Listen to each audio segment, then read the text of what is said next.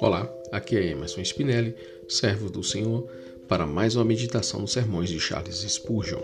O tema de hoje é Humilhou-se a si mesmo. Jesus é o grande mestre da humildade, de coração.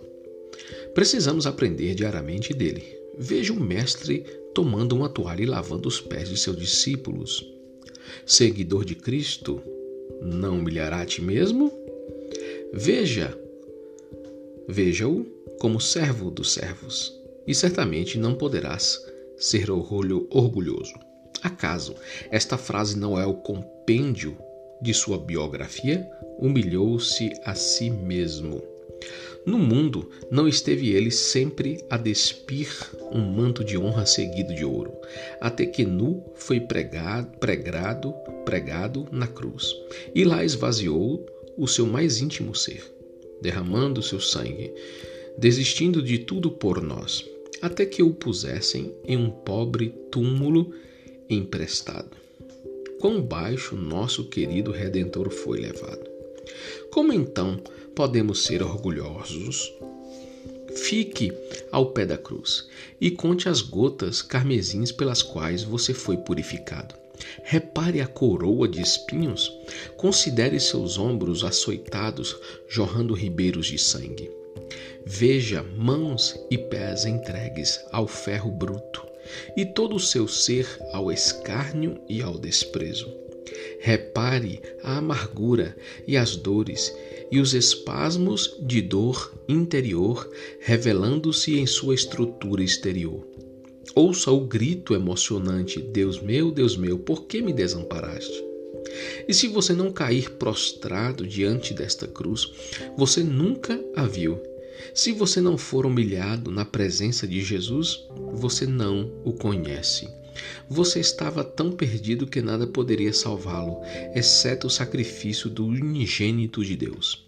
Pense nisso e assim como Jesus se inclinou para você, curve-se humildemente aos seus pés. Um, um, sentimento do incrível amor de Cristo por nós tem uma tendência ainda maior a nos humilhar do que a consciência de nossa própria culpa. Que o Senhor nos traga em contemplação ao Calvário. Então nossa posição não será mais a do homem pomposo de orgulho, antes tomaremos o humilde lugar de quem muito ama, porque muito lhe foi perdoado. O orgulho não pode viver debaixo da cruz. Vamos nos sentar lá e aprender a nossa lição, e então nos levantar e praticá-la. Aqui acaba o sermão. Podemos compreender que não é lugar para aquele que serve a Jesus. O orgulho não é lugar para o crente, não é lugar para aquele que conhece a Jesus.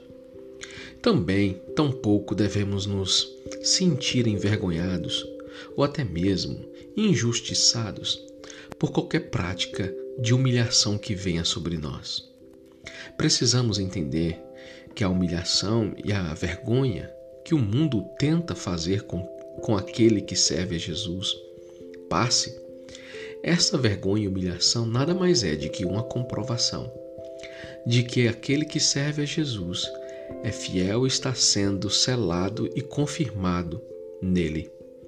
Porque assim como ele foi humilhado, desprezado, também nós seremos humilhados, desprezados e muitas vezes enganados. Muitos homens que buscam em competições e até mesmo em jogos, buscam ser vitoriosos de alguma maneira. Mas sabemos que nem tudo é, nem toda competição, nem todo jogo, a maioria das pessoas serão vitoriosas. Em algum momento, todas elas perceberão que a maioria são perdedores, nunca estarão entre os primeiros. Então, nesta vida, não há jogo, não há competição em que a maioria possa sair ganhando. O único lugar onde a maioria pode sair ganhando é aqueles que estão aos pés da cruz. Porque aqueles que se humilham serão exaltados, mas aqueles que buscam a sua própria exaltação serão humilhados. Assim é a regra do Senhor. E a regra do mundo é totalmente oposta à do Senhor. Porque no mundo, apenas poucos conseguem alcançar posições aonde são reconhecidos como os primeiros.